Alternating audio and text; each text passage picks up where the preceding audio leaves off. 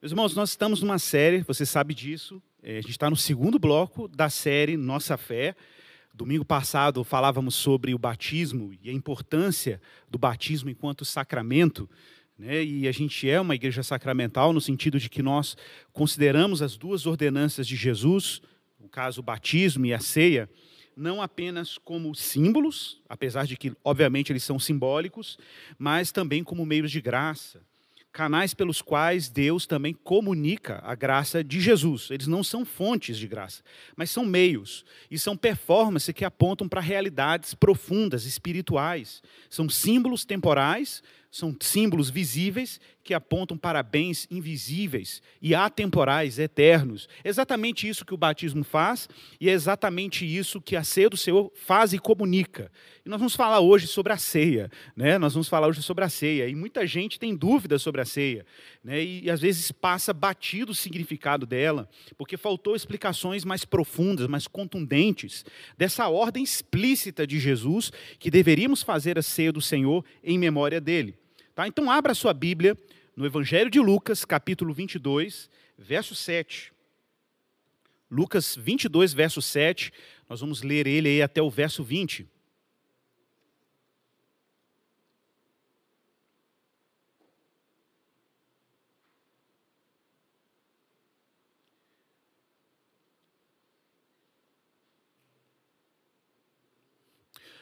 Lucas 22, verso 7 até o verso 20. Bom, assim diz a palavra do Senhor, o Evangelho. Chegou o dia da festa dos pães sem fermento, em que era necessário fazer o sacrifício do cordeiro da Páscoa. Então Jesus enviou Pedro e João, dizendo: Vão e preparem a Páscoa para que a comamos. Eles lhe perguntaram: Onde o senhor quer que a preparemos? E Jesus lhes explicou: ao entrar na cidade, vocês encontrarão um homem com um cântaro de água. Sigam esse homem até a casa onde, onde ele entrar. E digam ao dono da casa: O mestre pergunta: Onde fica o aposento no qual comerei a Páscoa com os meus discípulos? E ele lhes mostrará um espaçoso cenáculo mobiliado, e ali façam os preparativos. E indo, acharam tudo como Jesus lhes disse. E prepararam assim a Páscoa do Senhor.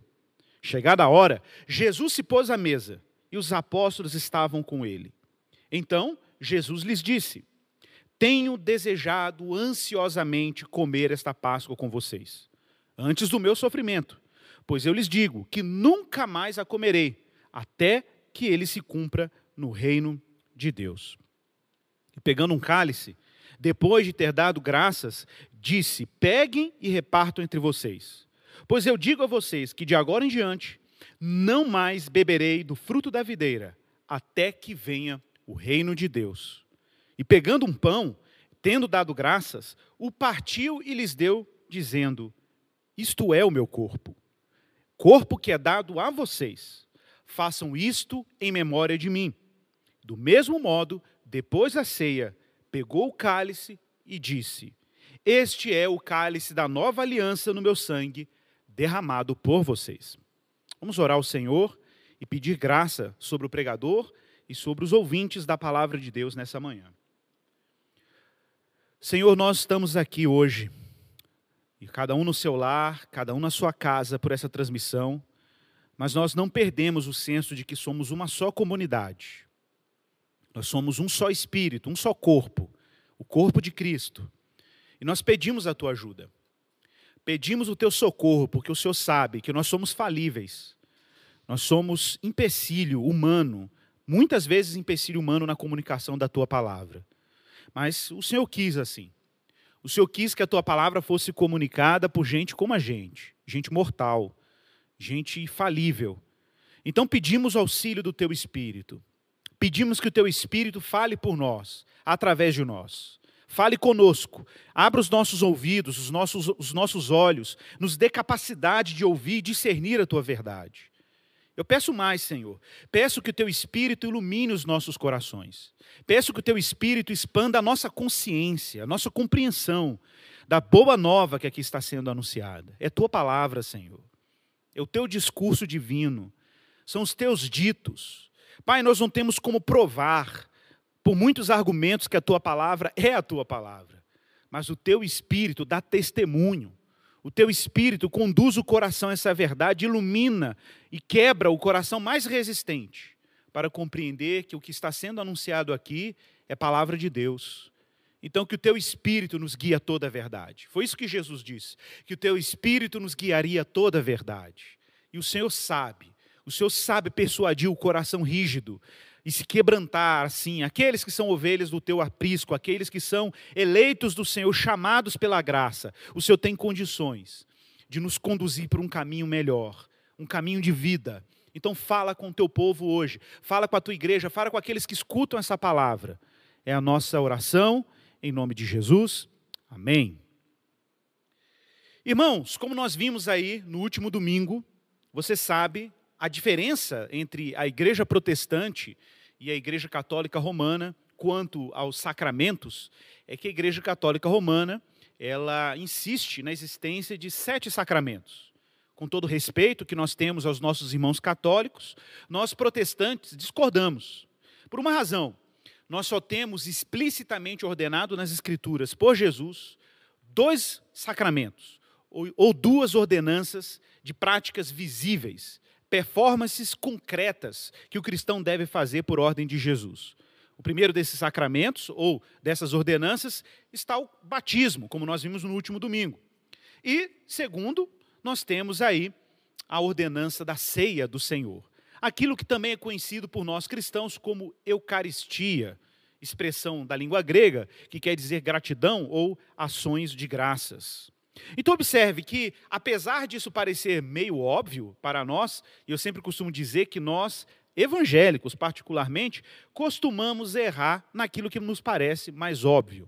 E exatamente aquilo que nos parece óbvio e dado é onde nós mais falhamos, onde nós somos mais negligentes na hora de pensar o seu sentido e o seu significado. O problema é que quando nós tratamos coisas que nós já achamos que já estão bem explicadas, a nossa tendência é tratar esses símbolos ou esses atos ou essas doutrinas de forma banal. E elas não são nada óbvias. Deus carregou a ceia do Senhor de um sentido para lá de profundo, assim como nós vimos com o batismo no último domingo. Então, se você não ouviu a pregação sobre o batismo, assista novamente, está aí disponível no nosso canal aí no YouTube da Igreja Esperança, porque lá nós falamos sobre como o batismo é importante, não apenas como um evento do passado, mas como uma prática constante de rememorar e lembrar dos grandes feitos de Deus em nós por aquele ato concreto que é a imersão de um pecador arrependido em água e a sua imersão como filho e filha de Deus. Pois então, o batismo nos dá acesso também a um jantar nos dá acesso a um momento de celebração, a uma refeição, no caso, aquilo que nós chamamos de ceia do Senhor. Na prática católica, você sabe disso, a Eucaristia está associada à missa.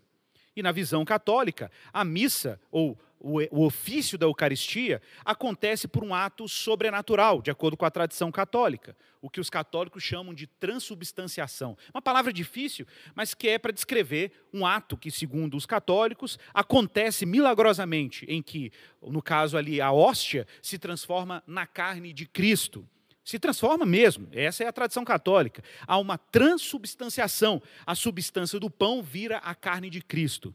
Por isso, talvez você não tenha se perguntado, mas por isso católicos não servem o vinho para os fiéis, apenas o sacerdote toma o vinho. Por quê? Porque se o pão, a hóstia, se transforma na carne de Cristo, para eles é evidente que essa carne também acompanha o sangue de Cristo. Daí a dispensão, ou melhor, a, a não necessidade de oficiar também aos fiéis o vinho durante a ceia, a Eucaristia.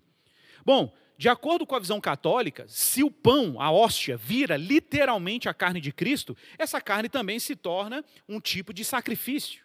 Em toda missa, Cristo está de novo sendo sacrificado no altar da Eucaristia. Bom, os protestantes, evidentemente, vão discordar disso, desde a reforma, desde Lutero. Eles discordam disso quando dizem, por exemplo, que não faz nenhum sentido Cristo ser de novo crucificado e de novo estar presente em carne na igreja. E por uma razão: Jesus subiu aos céus. Jesus ascendeu aos céus aos olhos dos discípulos. E de acordo com as Escrituras, ele está assentado à direita de Deus Pai, conforme o livro de Hebreus, capítulo 8, ele está à direita da majestade nas alturas nos céus. Exatamente porque Jesus se torna ausente fisicamente da igreja, que ele disse que pediria o Pai e enviaria um consolador, um outro consolador, o Espírito Santo. Então, toda a presença de Cristo que a igreja de Jesus experimenta hoje no tempo presente, não se dá por uma presença física de Jesus, se dá pela presença de Cristo pelo poder do Espírito. Então é o Espírito Santo que nos consola, nos une a Cristo e testemunha a presença espiritual e realidade de Cristo para nós agora no tempo presente. Mas dizer que Cristo se torna fisicamente presente por meio da Eucaristia é um contrassenso às Escrituras. Por isso, protestantes vão dizer que a transubstanciação é inviável, uma vez que a gente olha para as Escrituras e a gente percebe nitidamente que sim, Cristo está presente, mas presente por poder e presença do Espírito, que muitas vezes é chamado de Espírito de Cristo.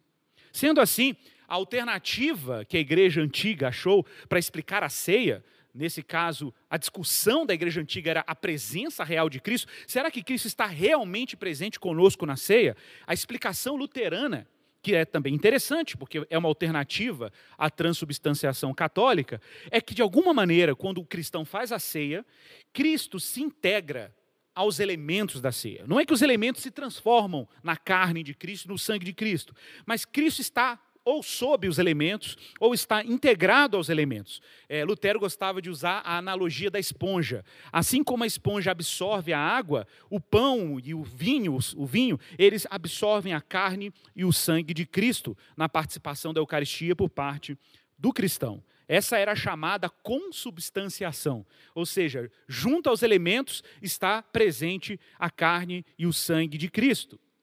Bom, uma reação a isso foi a reação por parte de João Calvino e por parte de um outro antigo teólogo da igreja chamado Zwinglio.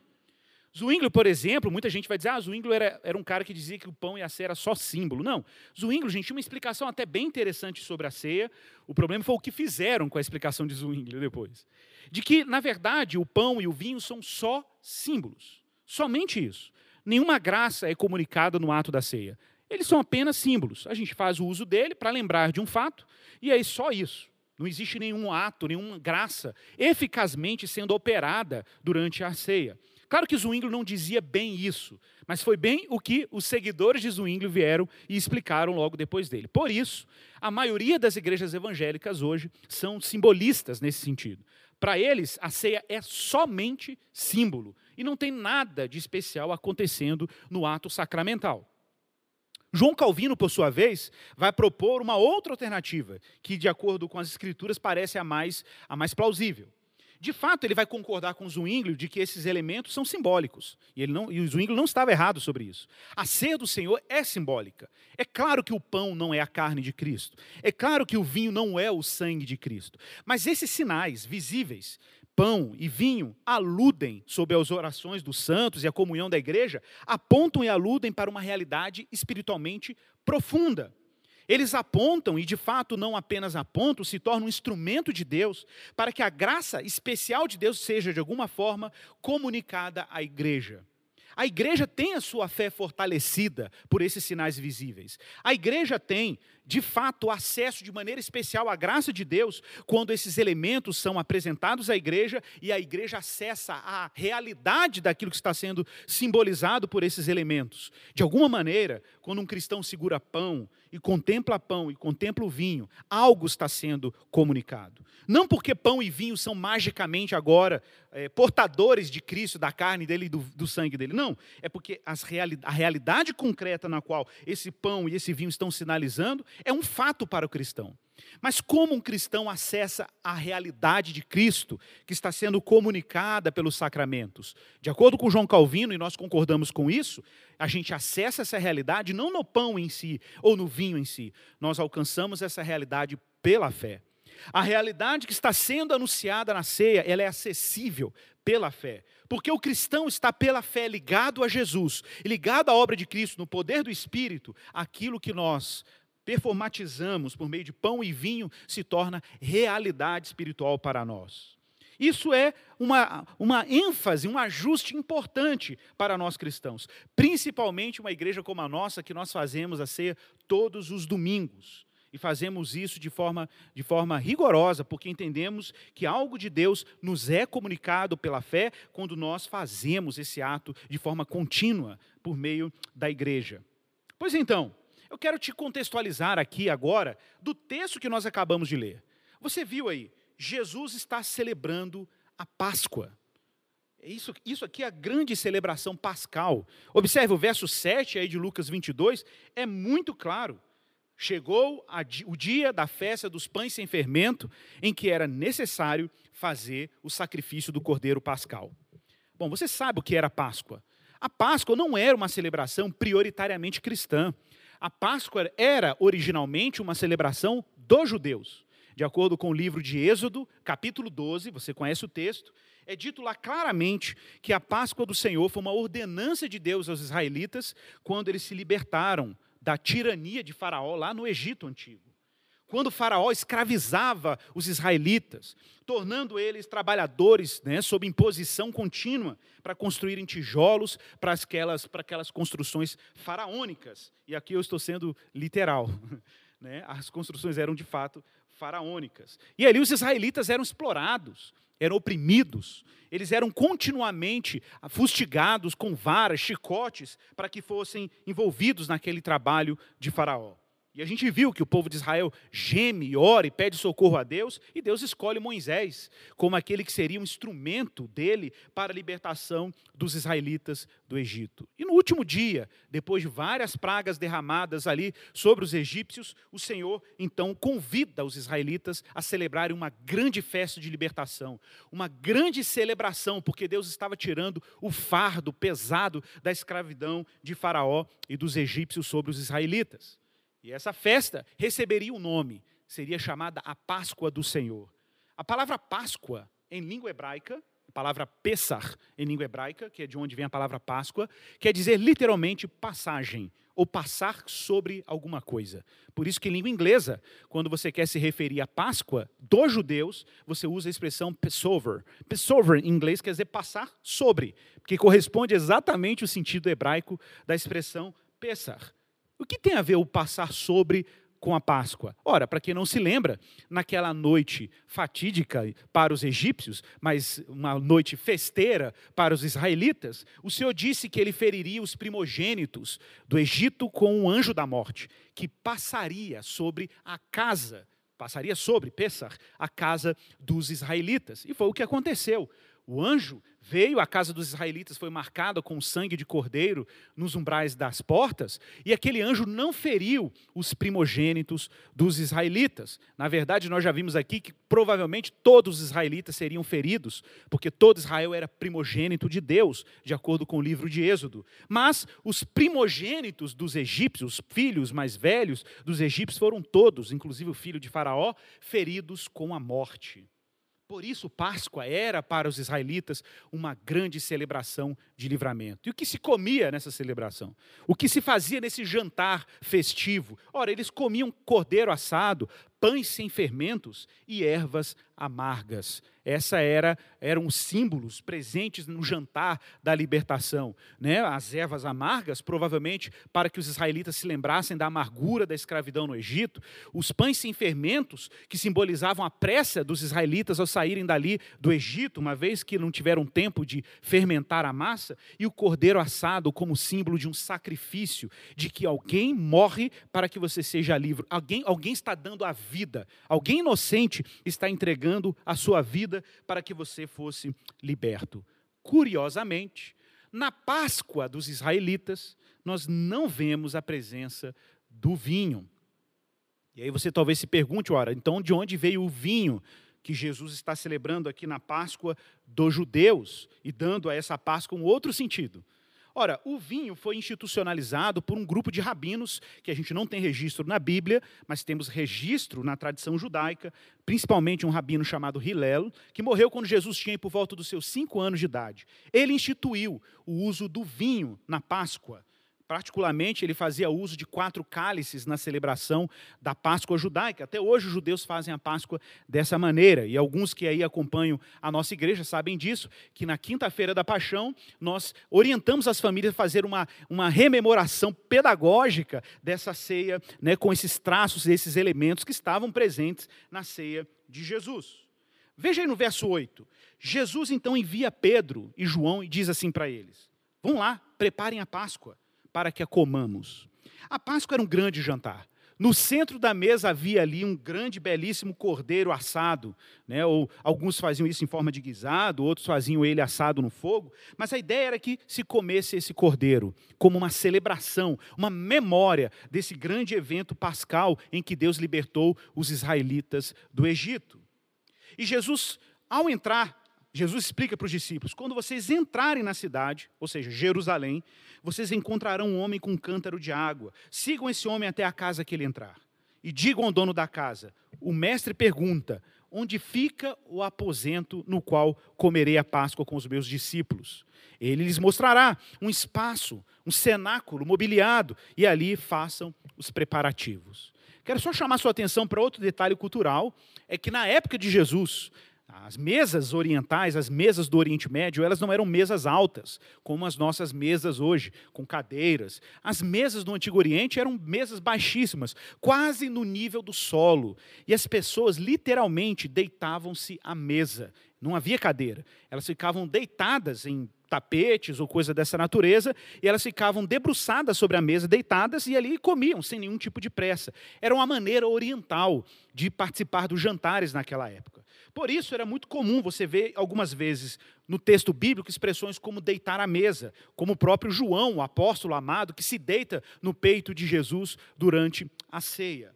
Então imagine que nesse ambiente de celebração oriental, a, a, casa, uma sala ali iluminada à luz de candeeiros ou tochas, né, um ambiente muito aconchegante, com muita comida na mesa, provavelmente era assim que era feito, porque no Oriente Médio até hoje os jantares festivos são muito abundantes. Então estavam ali os discípulos, Jesus ali no centro da mesa, e Jesus diz claramente no verso 14 que chegando a hora, Jesus se pôs na mesa ou se deitou à mesa e os apóstolos estavam com ele. E observe o que Jesus diz claramente no verso 15: Eu tenho desejado ansiosamente, imagine isso, é como se Jesus esperasse por esse jantar, assim como, claro, gente, Jesus aqui tinha 33 anos. Jesus participou de muitas ceias da Páscoa judaica. Né? Jesus, quando é apresentado no templo, foi apresentado no templo lá, quando criança, completar os seus 11 para 12 anos, numa celebração da Páscoa. Jesus fez e comeu muitos desses jantares, para ser mais preciso, 33 desses jantares. E no 33 ele diz: Eu há muito tempo eu anseio por comer esta Páscoa com vocês antes do meu sofrimento. Pois eu lhes digo que nunca mais comerei até que ela se cumpra no reino de Deus. Irmãos, isso aqui é extraordinário. Jesus está celebrando a última ceia e Jesus está dizendo que entre essa ceia e a derradeira ceia haveria um intervalo em que ele só se sentaria de novo na mesa com seus discípulos no reino de Deus. Jesus pega um cálice Observe esse detalhe, porque apenas o Evangelho de Lucas narra esse detalhe da ceia. No verso 17, Jesus pega um cálice. Jesus dá graças. Gente, lembrando que esse dar graças era uma antiga prática judaica, chamada berahot, como os judeus chamam. Eles dão bênçãos sobre qualquer tipo de alimento antes de ingeri-lo. E Jesus abençoa o fruto da videira. Ele abençoa o vinho. Ele pega, reparte entre os discípulos e ele diz: de agora em diante, não beberei do fruto da videira até que venha o reino de Deus. Agora veja que curioso. Jesus toma um cálice no verso 17. Ele bebe um vinho no verso 17 e no verso 18 antes de comer o pão. No verso 19, Jesus pega um pão, dá graças, parte, dá aos discípulos e diz assim: Esse é o meu corpo que é dado por vocês. Façam isso em memória de mim.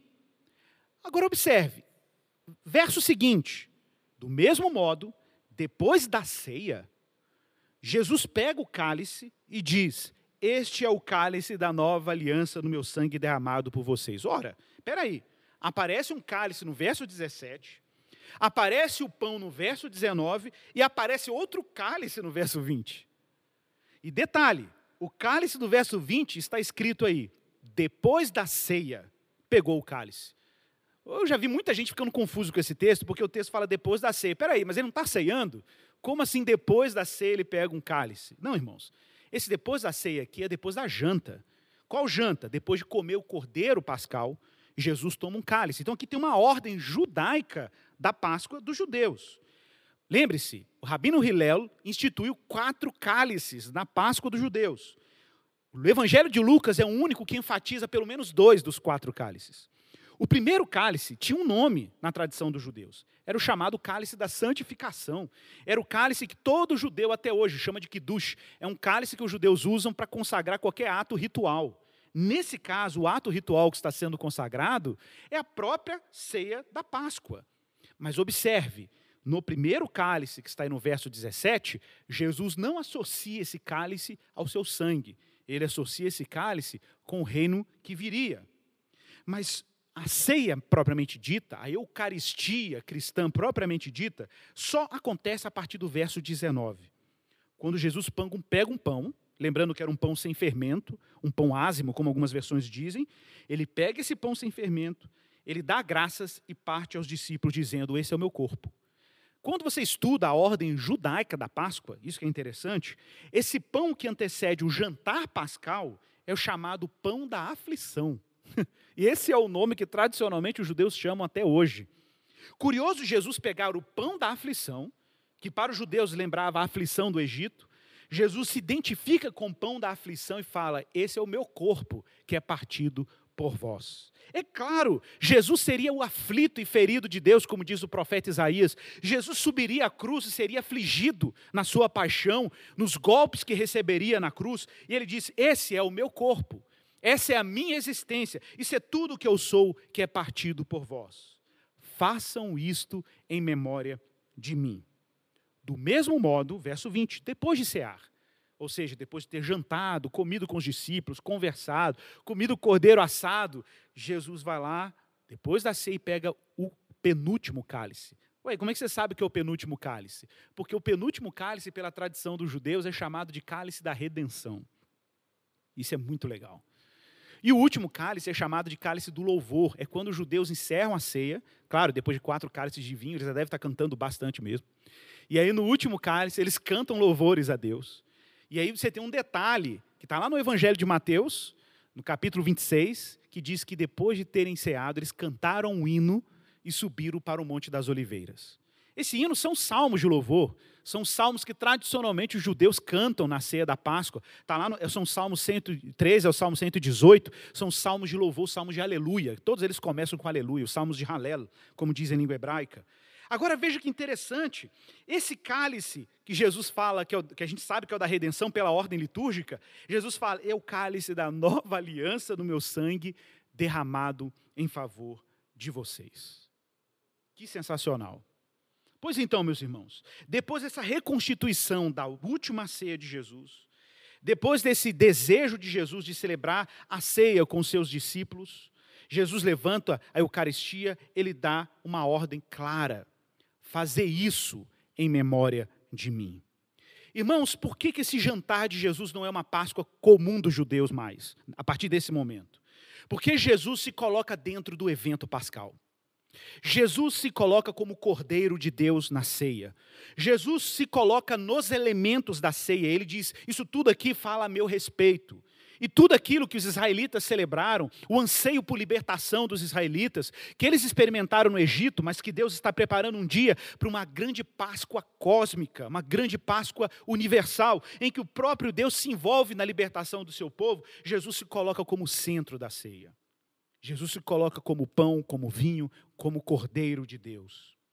Ora, agora veja bem, eu imagino que diante dessa cena, os discípulos, se fossem minimamente familiarizados com o Antigo Testamento, com a Bíblia dos judeus, se lembrariam de cânticos proféticos da antiguidade que previam uma grande ceia escatológica, final, definitiva, um grande jantar em que Deus faria nova todas as coisas.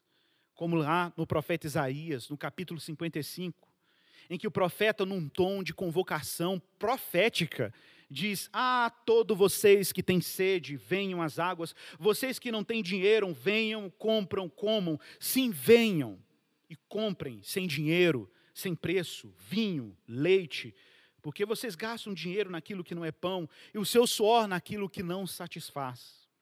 Ouçam com atenção o que eu digo, comam o que é bom e vocês irão saborear comidas deliciosas. Deem ouvidos e venham a mim, escutem e vocês viverão, porque farei uma aliança eterna com vocês, que consiste nas fiéis misericórdias prometidas a Davi. Hoje, tomando banho, eu oro muito tomando banho, escovando os dentes. Estava tomando banho, hoje eu estava agradecendo a Deus por ele ter sido fiel às eternas promessas que ele fez a Davi. Sim, meu irmão, isso não é simbólico. Deus fez um compromisso com esse rei israelita alguns milhares de anos antes de Cristo, e ele se comprometeu com Davi, dizendo para ele: Davi, eu fiz uma aliança com você e com a sua casa, e o seu trono não terá fim. Deus foi fiel a essa promessa quando fez Jesus nascer filho de Davi, segundo a carne, como diz Paulo em Romanos capítulo 1, e eternizou esse descendente de Davi imortalizou esse descendente de Davi, e ele está aqui celebrando esse jantar messiânico, junto com seus discípulos, antecipando ali os eventos que aconteceriam com ele dali algumas horas, quando ele seria traído, quando ele seria chicoteado, seria debochado, quando ele receberia o fardo da cruz nos seus ombros e andaria em direção ao Monte do Calvário para ali receber os golpes dos nossos pecados na sua carne. Façam isso em memória de mim. A ceia do Senhor é, em primeiro lugar, uma, um grande memorial. Quando nós celebramos a ceia, nós lembramos de um evento. Meu irmão, nós podemos fracassar aqui na pregação de domingo. Nós podemos falhar aqui na mensagem de domingo e não anunciar Jesus Cristo, mas se nós fizermos a ceia todo domingo, todo domingo, você vai ter que lembrar daquilo que Deus fez em Jesus Cristo pela sua vida. Façam isso em memória de mim. Jesus sabe que nós sofremos de amnésia. Jesus sabe que a nossa memória pode fracassar em lembrar daquilo que é essencial. A gente pode se entreter com um monte de coisa na igreja, um monte de coisa para a gente fazer. A gente tem que cuidar dos pobres, a gente tem que cuidar das famílias necessitadas, nós temos que fazer conferências, encontros de jovens adolescentes, abrir um seminário para formar as pessoas, classes catequéticas, mas que não possamos nos esquecer do essencial. O essencial, que é aquilo que Deus fez em Jesus. Fazer isso em memória de mim. Essa é bem a ênfase que inclusive Paulo repete na sua carta, em 1 Coríntios capítulo 11, do verso 23 ao 20, 26, quando Paulo diz assim: Porque eu recebi do Senhor o que também vos entreguei, que o Senhor Jesus, na noite em que foi traído, pegou o pão, tendo dado graças, partiu e disse: Isso é o meu corpo que é dado por vocês, façam isto em memória de mim. Do mesmo modo, depois de cear, Jesus pega também o cálice e diz: Este é o cálice da nova aliança no meu sangue. Façam isso todas as vezes que o beberem em memória de mim. Observe como Paulo é enfático, porque todas as vezes que comerem este pão e beberem este cálice, vocês anunciam a morte do Senhor até que ele venha. Então a ceia do Senhor é um memorial, mas também é uma pregação. A ceia está anunciando que Deus fez algo grandioso em Jesus Cristo. Nós lembramos da pessoa de Jesus, nós lembramos das obras de Jesus, nós lembramos quem é Jesus Cristo na ceia e o que ele fez por nós. Lembramos da sua encarnação, lembramos da sua missão, da sua paixão na cruz, lembramos da sua morte e, claro, da sua ressurreição, lembramos da nova aliança no seu sangue. Irmãos, a ceia do Senhor é um memorial porque nós tendemos a esquecer. Nós tendemos a perder a capacidade de lembrar continuamente dos grandes feitos de Deus em Jesus. Nós, eventualmente, tornamos essa mensagem profunda, transformadora, extraordinária, numa simples frase de efeito. A gente diz, diz essas frases com muita recorrência, mas de uma maneira muito banal. Ah, Jesus morreu na cruz para me salvar. Ok? Mas o que isso significa? quais foram as implicações, qual foi o custo para que isso fosse realizado, o que Deus deu na cruz para que eu, pecador, fosse reconciliado com Deus, para que você, pecador, fosse reconciliado com Deus. Que milagre extraordinário foi esse? Que manobra divina, que estratagema divino foi esse que o próprio Deus introduziu no mundo o Filho, o herdeiro de todas as coisas aquele que não pecou nenhuma vez, que não cometeu nenhuma injustiça, que não trapaceou, não usurpou o ser igual a Deus, se esvaziou, assumiu a forma de servo e abraçou a obediência que eu não podia realizar, que você não podia realizar. Sim, meus irmãos, como os discípulos no caminho de Emaús, que estavam andando com Jesus, mas não enxergavam Jesus depois da ressurreição dele. Acharam que era um homem ordinário, um homem comum, um jardineiro. Jesus está ali explicando as escrituras, os discípulos não estão vendo que é Jesus. E ainda debocham, ainda, ainda ironizam e falam: Você não está sabendo das coisas que andaram acontecendo aqui em Israel, em Jerusalém? Que um homem chamado Jesus de Nazaré, poderoso em obras, foi morto, traído pelo nosso povo. E era o próprio Jesus do lado deles, eles não enxergavam. E quando Jesus, mesmo os discípulos não sabendo que era Jesus, hum, é convidado por eles, eles dizem assim: não, fica com a gente mais uma noite, passa com a gente mais uma noite. Mas tá bom, e ainda não tinham enxergado que era Jesus. Vejam como a nossa amnésia é impressionante.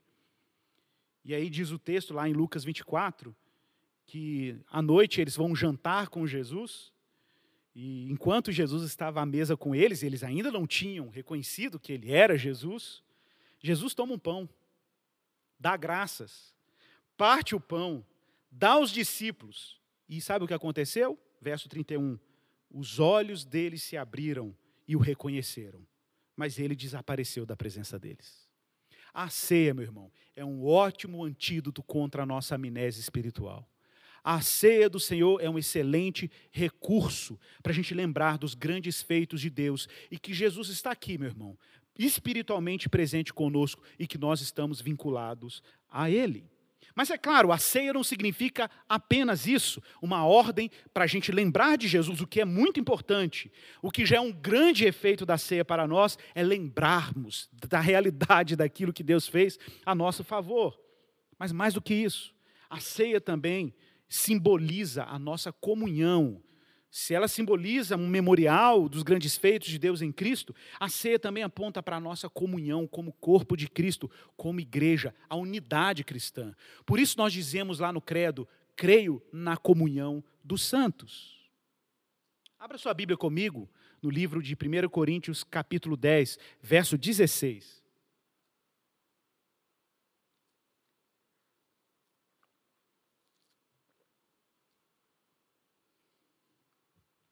1 Coríntios 10, 16. O apóstolo Paulo é muito objetivo, lembrando aí aos irmãos que Paulo está lidando com uma igreja com muitas divisões. Havia muitos conflitos na igreja de Corinto. E no capítulo 10, que é uma introdução ao capítulo 11, onde ele vai falar da ceia propriamente dita, e aplicando a ceia inclusive ao problema de discórdia e briga entre os irmãos da igreja de Corinto, Paulo, num tom pastoral, no capítulo 10, verso 16, diz assim: olha que coisa fantástica. Não é fato que o cálice da bênção que abençoamos é a comunhão do sangue de Cristo? E não é fato que o pão que partimos é a comunhão do corpo de Cristo?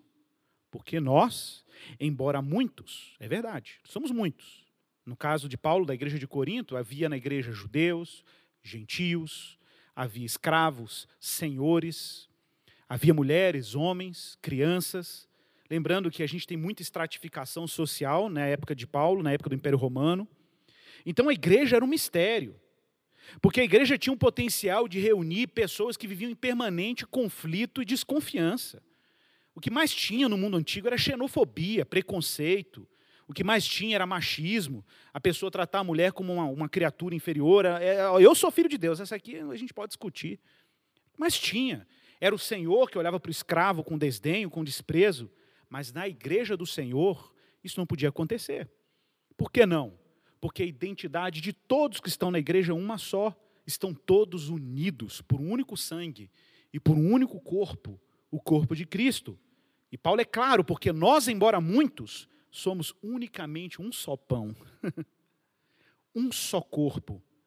E aí ele vai dizer a razão, porque todos participamos, observe aqui o artigo definido, todos participamos do único pão. E aqui é uma clara menção a Jesus como o pão que desceu do céu, o único pão. Agora imagine a cena da ceia da igreja antiga. Um único pão sobre a mesa. E esse único pão, o oficiante pega um pedaço do pão e passa esse pão inteiro para o próximo irmão. E ele pega um pedaço desse pão e passa para o próximo irmão. Todos participavam literalmente de um único pão físico, mas Paulo estava dizendo que, da mesma forma que aquele único pão é partido entre os irmãos, o corpo de Cristo foi partido entre os membros da igreja. Então todos nós comungamos de um único sangue, de um único corpo. Por isso que ele diz claramente: não é este cálice a comunhão do sangue de Cristo, não é este pão a comunhão do corpo de Cristo. Nós comungamos de um único evento, de um único Senhor. Por isso que em Cristo, Paulo vai dizer isso em outros textos, não há homem nem mulher, não há servo nem senhor, não, não, há, não há diferença entre grego e judeu, todos somos um só corpo, um só espírito, uma só comunidade.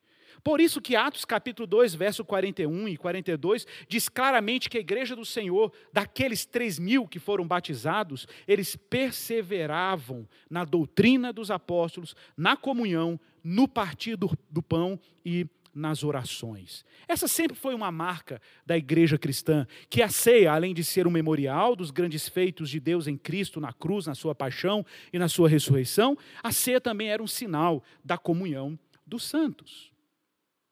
Mas a ceia também aponta para algo ainda mais profundo, que era uma ênfase muito particular de Calvino sobre a ceia. A ceia do Senhor ela rememora e aponta para a nossa união com Cristo. E eu quero, irmãos, de novo reforçar isso, porque no batismo eu falava sobre isso. Que tudo que nós somos, nós somos em Cristo. Mas isso não é uma frase de efeito, isso tem uma lógica nas Escrituras. Como posso eu, cristão, agora, no século 21, estar unido a Jesus Cristo, uma vez que Jesus Cristo não está fisicamente presente conosco? Como posso eu acessar o Cristo exaltado à direita de Deus Pai? Que é verdade que voltará um dia, mas como eu posso acessar aquele que habita em luz inacessível, como diz Paulo?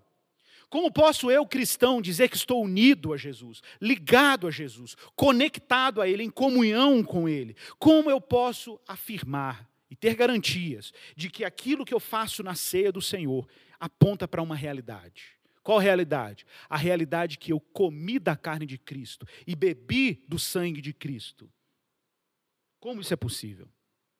Vamos ler juntos um texto. João capítulo 6, verso 48 ao verso 58. João capítulo 6, 48. Esse é um texto que você conhece. Mas é um texto extremamente importante na hora de entendermos a ceia. Grande parte, inclusive, da discussão da igreja antiga sobre o que era a ceia do Senhor era em torno desse texto, João capítulo 6, verso 48. Jesus diz claramente: Eu sou o pão da vida. Irmãos, atenção. Jesus não diz que ele é o trigo. Jesus diz que ele é o pão. Jesus não fala que ele é a uva. Jesus fala que ele é o vinho. Então, atenção.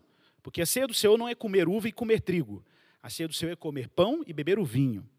São alimentos que passaram por algum tipo de processo para chegar até nós, como o pão da vida e o vinho da vida. Mas Jesus diz claramente: Eu sou o pão da vida. Os pais de vocês comeram maná no deserto e morreram. E aqui Jesus se refere, naturalmente, ao evento em que os israelitas estão no deserto, sem comida, e Deus manda um alimento celestial para eles, o maná. E Jesus disse: Os vossos pais comeram maná no deserto e morreram. Lembre-se, era um pão milagroso. O maná não foi feito em forno. O maná foi o próprio Deus quem deu. O próprio símbolo da graça era o maná. O maná. Mas Jesus fala, mesmo sendo gracioso, não era um pão que matava definitivamente a fome de vocês. A fome do ser humano por imortalidade não podia ser superado pelo maná. Este é o pão que desceu do céu, para que todo dele comer não pereça. Então, Jesus está se apresentando como um pão melhor. E ele diz: Eu sou o pão vivo que desceu do céu. Se alguém comer deste pão, viverá eternamente. E o pão que eu darei pela vida do mundo é a minha carne. Do mesmo jeito que o cordeiro morria para que alguém vivesse, do mesmo jeito que um discípulo lá do mundo agrícola de Israel, ao comer um cabrito, um cordeiro um peixe, sabia que aquele animal tinha que morrer para que ele pudesse continuar vivendo ao se alimentar dele, Jesus está dizendo: Eu também vou entregar a minha vida, a minha carne. Mas os judeus que ouviam essa conversa de Jesus começaram a discutir entre eles, dizendo: Como que isso pode acontecer? Como que você pode dar sua própria carne para a gente comer? E Jesus respondeu: Em verdade, em verdade lhes digo, que se vocês não comerem a carne do filho do homem e não beberem seu sangue, vocês não terão vida em vocês mesmos. O que Jesus está dizendo é que não é possível nenhuma imortalidade fora dele. A questão é que Jesus usa expressões muito fortes e literais. Ele diz: Quem come a minha carne e bebe o meu sangue tem a vida eterna, e eu ressuscitarei no último dia. Ora, essa afirmação de Jesus é tão forte e tão próximo de um sentido literal que ele facilmente foi interpretado pela igreja antiga como um ato real. Você tinha que comer a carne de Jesus. Como você faz isso? Comendo a ceia, porque aí eles vão chegar à conclusão: o pão vira a carne, o vinho vira o sangue. Mas é mais do que isso. Na verdade, esse, isso é um exagero interpretativo. No verso 55, Jesus fala: Porque a minha carne é verdadeira comida. Atenção. E o meu sangue é verdadeira bebida. Quem come a minha carne e bebe o meu sangue, permanece em mim e eu permaneço nele. Assim como o Pai que vive em mim e me enviou, igualmente eu vivo por causa do Pai. Também quem de mim se alimenta viverá por mim. Este é o pão que desceu do céu, em nada semelhante àquele que os seus pais comeram e mesmo assim morreram. Quem comer este pão viverá eternamente. Irmãos, nós já vimos que é óbvio que não faz nenhum sentido interpretar o pão e o vinho como sendo elementos que se transformam na carne e no sangue. Não faz nenhum sentido. Seria uma manobra explicativa que levaria a ser do Senhor à beira de uma prática mística, uma prática mágica. E, de fato, durante muito tempo, e até hoje por alguns irmãos católicos, há quem olhe para a Eucaristia quase como que num tom mágico. Existe até brincadeira sobre isso. Né? Alguns não sabem disso, mas aquela brincadeira dos mágicos falarem ocus pocos, né, aquela brincadeira, aquilo ali era uma, era uma sonoridade do ete corpus, ete corpus em latim, né, esse é o corpo. E aí, naquele momento, na missa católica, como se houvesse uma mágica e os elementos se tornassem carne e sangue. Mas não é isso que eu estou falando aqui. Não é isso que é o sentido de comer a carne e beber o, o, sangue de Jesus. Comer a carne e beber o sangue de Jesus, e eu concordo com João Calvino nessa interpretação, é uma apropriação pela fé de tudo aquilo que Cristo fez com a sua carne e com o seu sangue. É a apropriação daqueles que creem. Quando nós comer e beber de Jesus, significa se unir a Jesus pela fé, a ponto de sermos, de alguma maneira, absorvidos por Ele e absorver a obra dele. Mas como Deus faz isso? Deus faz isso por obra do seu Espírito, que nos une indissoluvelmente a Jesus. Por graça e mistério, meu irmão. Se você um dia chegou diante de Cristo Jesus de mãos vazias e se apropriou dos feitos de Jesus, você se apropriou pela fé e por obra do Espírito. Como eu digo, de alguma forma, quando Jesus partiu o pão, na linguagem de Paulo, todos nós participamos do único pão. É como se toda a igreja de Jesus estivesse naquela partilha.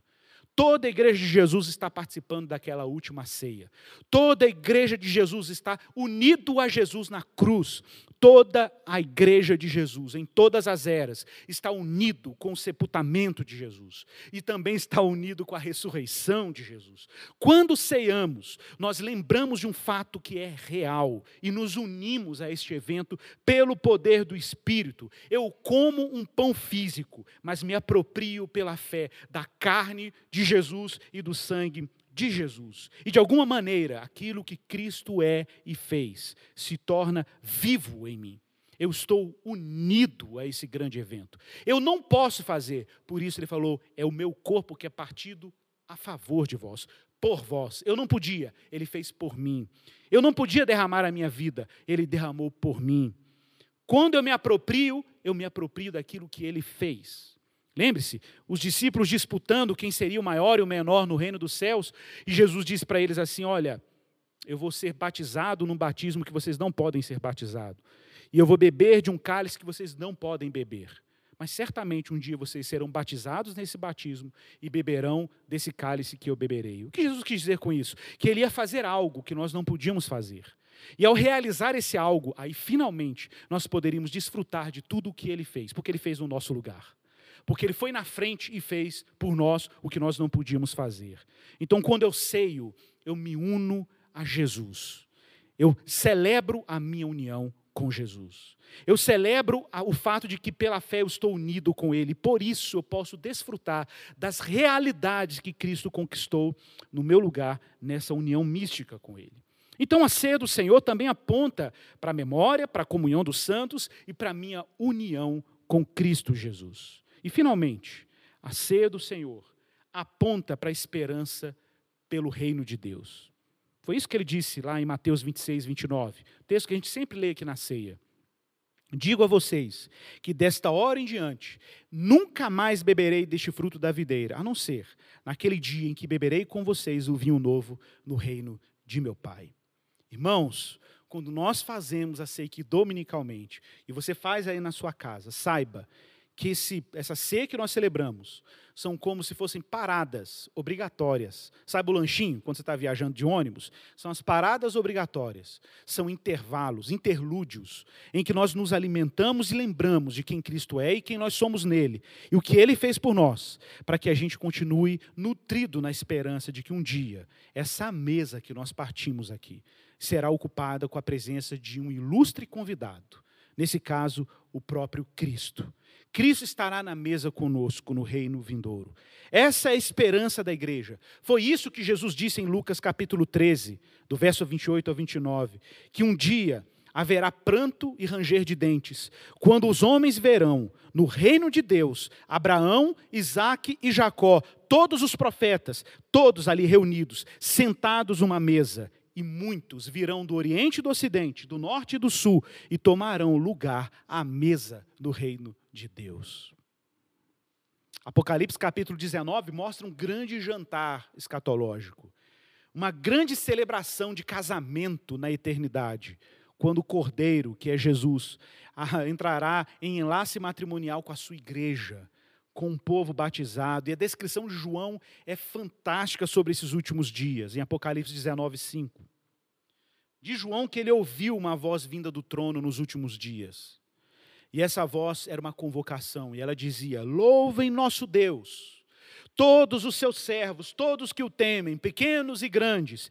E em seguida ele ouviu outra voz dizendo algo semelhante, mas ao som de clamor de uma grande multidão, como o som de fortes ondas do mar, como o som de violentos trovões, dizendo: Aleluia, porque o Senhor nosso Deus, o Todo-Poderoso, reina. Alegremos-nos, exultemos a Ele e demos a Ele glória, pois chegou a hora do casamento do cordeiro e a sua noiva já se preparou. Ela recebeu um vestido de linho finíssimo, puro e branco porque o linho fino representa os atos justos do povo santo. E o anjo assim me disse: escreva isso, João, escreva isso. Felizes os que são convidados para o banquete de casamento do cordeiro. E acrescentou: essas são as palavras verdadeiras de Deus. Então, irmãos, quando nós fazemos a ceia do Senhor, nós queremos superar a nossa amnésia, o risco de esquecermos os grandes feitos do Senhor em Jesus. A ceia refresca a nossa memória. A ceia nos coloca dentro da história daquilo que Deus é. A ceia nos faz lembrar daquela cena. Jesus partindo o pão e Jesus partindo o seu corpo na cruz. A ceia é uma memória de que, da mesma forma que um pão é feito de trigo moído, de um longo processo, Cristo passou por um longo e pesado processo para entregar o seu corpo pronto para nós como oferta pelo nosso pecado. É verdade que quando nós bebemos o vinho, bebemos um fruto que foi esmagado, como Cristo foi esmagado na cruz e derramou o seu sangue por um processo longo de obediência, dolorida obediência, mas uma obediência amorosa em nosso favor. Cristo foi trabalhado pelo Pai para se tornar a nossa comida e a nossa bebida. A sua morte nos trouxe uma vida completamente nova. A igreja de Cristo, quando faz a ceia, participa desse único pão, reconciliação vertical e horizontal, em forma de cruz. Quando nós comemos pão e vinho, Cristo, de alguma maneira, se integra a nós, ao cristão, integra o cristão a Cristo. É verdade que agora, na ceia do Senhor, nessa santa refeição, ela dá lugar àquela refeição pecaminosa, quando Adão e Eva tomaram o fruto do jardim proibido e ali se rebelaram contra o Criador. É verdade que Deus tirou os nossos pecados no jardim, no Getsemane, mas Ele também oferece uma nova refeição, a refeição da obediência e não mais da desobediência. A ceia é um banquete assim de gente que se reconciliou com Deus, ou foi, melhor, reconciliada com Ele por meio de Cristo. A ceia do Senhor é essa celebração da nova Páscoa, em que Deus nos tira da tirania dos demônios, da tirania dos falsos deuses, dos ídolos, e nos leva para um novo êxodo, uma nova peregrinação em direção a uma terra que mana leite e mel. Como diz James Smith, a ceia é o alimento dos peregrinos até aquele jantar escatológico.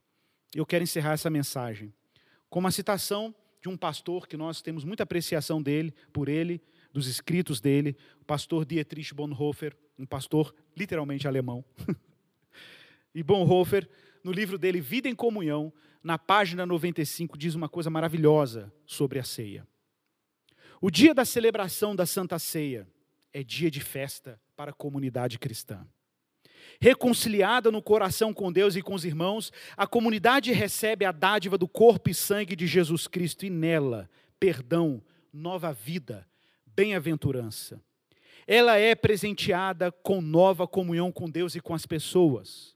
A comunhão da Santa Ceia é, por excelência, o cumprimento da comunhão cristã. Do modo como os membros estão unidos em corpo e sangue na mesa do Senhor, assim estarão unidos em eternidade. Aqui, a comunhão alcança a sua meta. A alegria em Cristo e sua comunidade é completa. A vida em comunhão dos cristãos sobre a palavra atinge seu alvo no sacramento. Vamos orar. Pai, obrigado pela tua palavra. Obrigado por Jesus.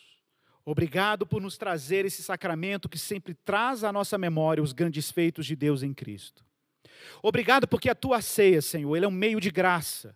E aprove ao Senhor comunicar os benefícios dessa salvação também por esses sacramentos.